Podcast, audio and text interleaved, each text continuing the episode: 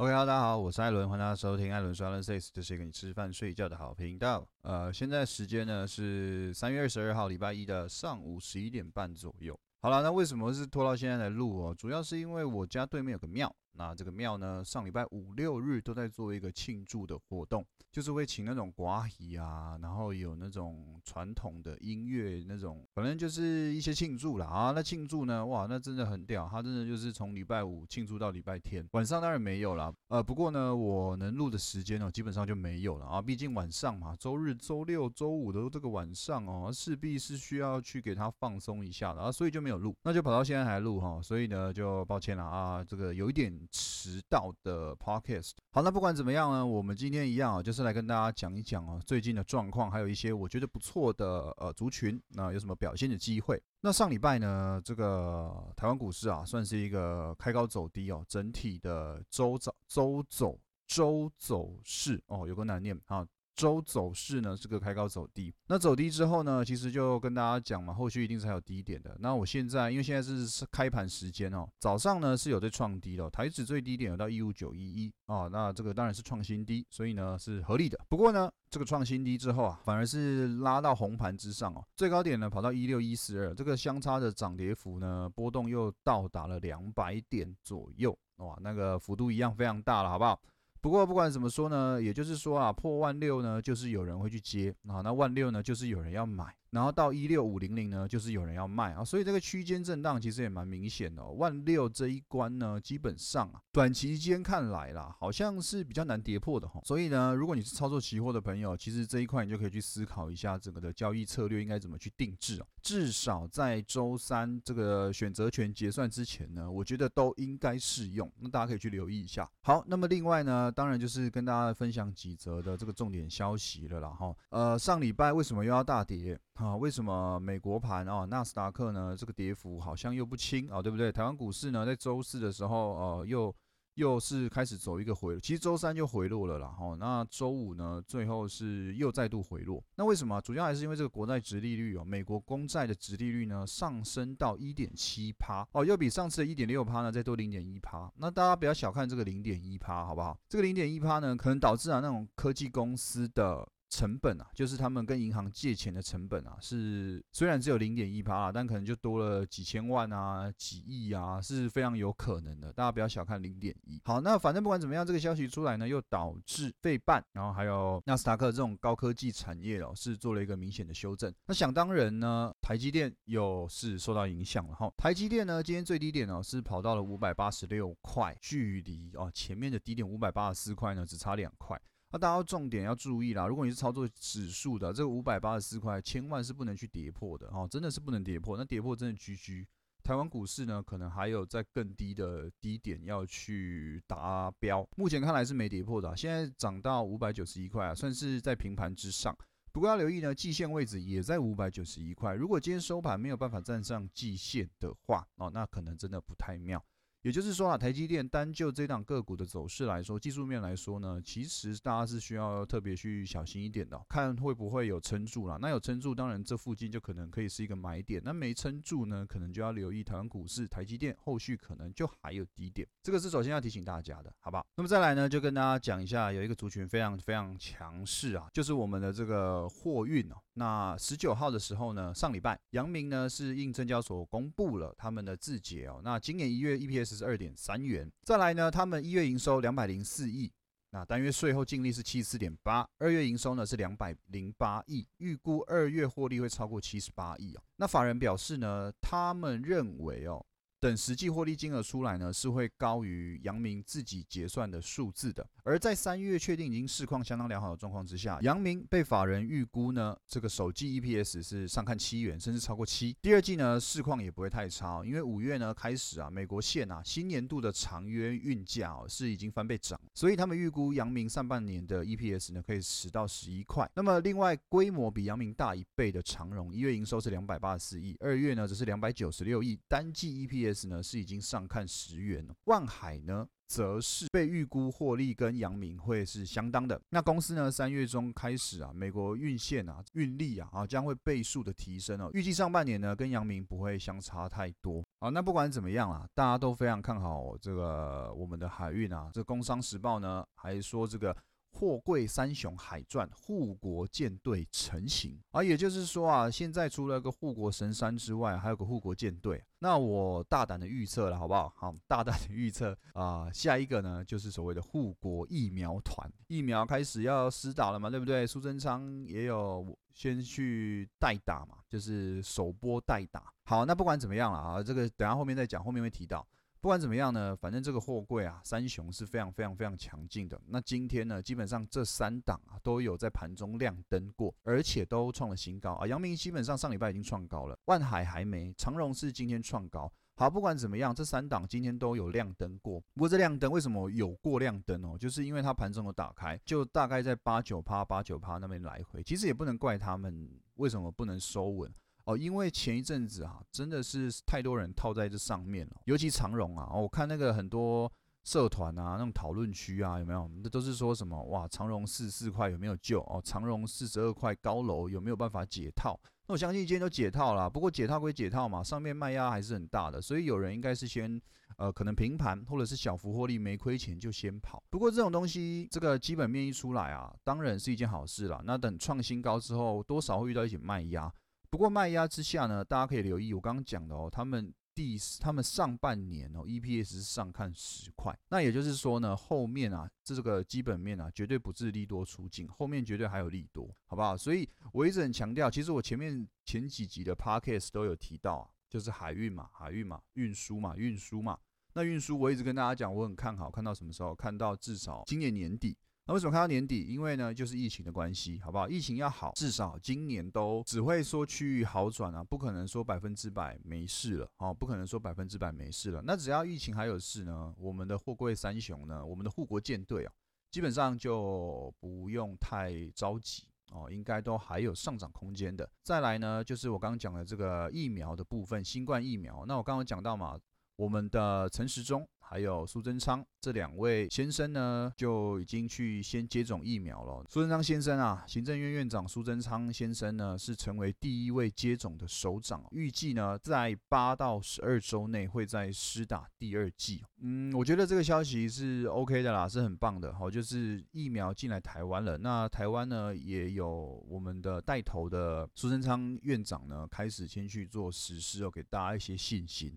好，那接下来就可以留意几件事情哦。我刚刚讲的这个护国疫苗团呢，其实半开玩笑啦，但也一半认真。为什么会这样讲？为什么会这样讲？第一个啊，是疫苗真的开始在实施了，这是绝对不争的事实。那你可以去留意一下。如果疫苗真的打下去，然后有用嘞，有用是不是就可以去留意说，哎，那疫苗会不会缺货？那疫苗如果有缺货，是不是就会请生技公司去多产出嘛，多多一点产能嘛？啊，如果单家公司营运没有办法一下配合这么多产能，是不是就会找其他公司一起来配合？其他生技公司一起来配合。如果当真的这个疫苗的产能不足，可能有哪一些公司会被说哦，来，我们这个收到了政府的紧急的订单哦，那开始要做一个疫苗的生产哦，那这个消息出来呢，绝对是一个大利多，好不好？那因为为什么？而这个疫苗生产呢，政府买单，什么业绩就一定会涨嘛，所以基本面一定就会受到刺激。它受到刺激就会反映在股价上，所以我觉得这个算是半开玩笑啦，你可以去留意一下会不会出现。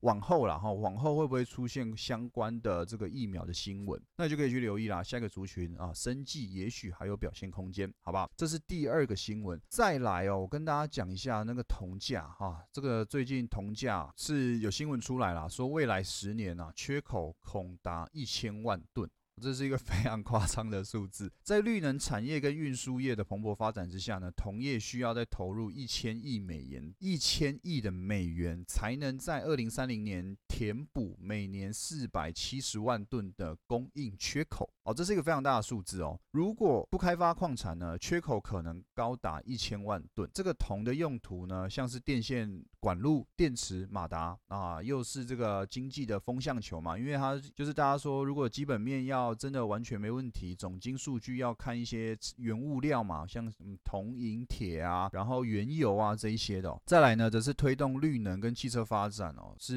一定更需要铜的啦。那现在美国拜登上市嘛，啊，美国拜登上台嘛，拜登有个政策就是绿能政策嘛，所以这个铜未来只会越来越缺，是不是就可以去留意一下？如果你是操作台股的，可以留意一下，比如说第一铜啊，啊，或者是说一些原物料的个股，会不会因为这样子哦，然后产能满载啊，一堆人跟他们定铜啊，然后就是业绩看好到哪里哪里的。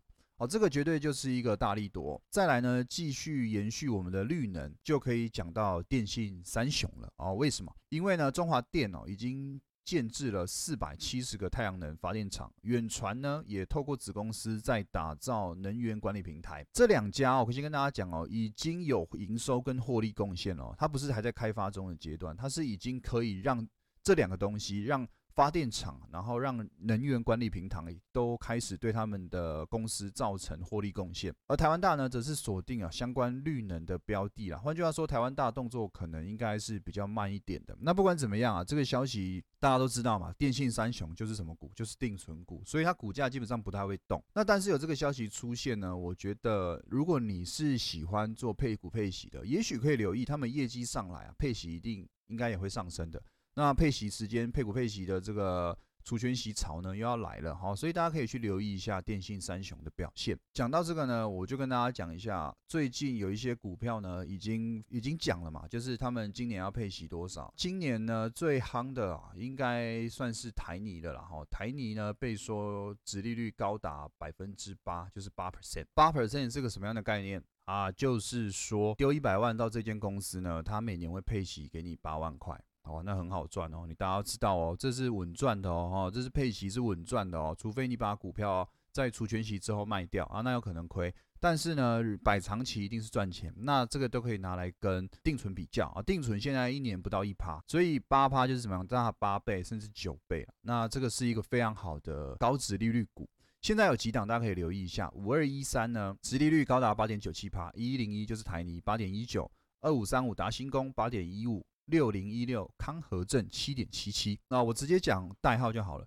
六五九六七点六四哦，那二三五七七点二六，八一一二七点零四，五五零八六点九六，五六零九六点八三，八零四九六点七九，三零一四呢六点四三，五四三四六点二五，二六三六六点一，三六六九六点零六，二三四七六点零一。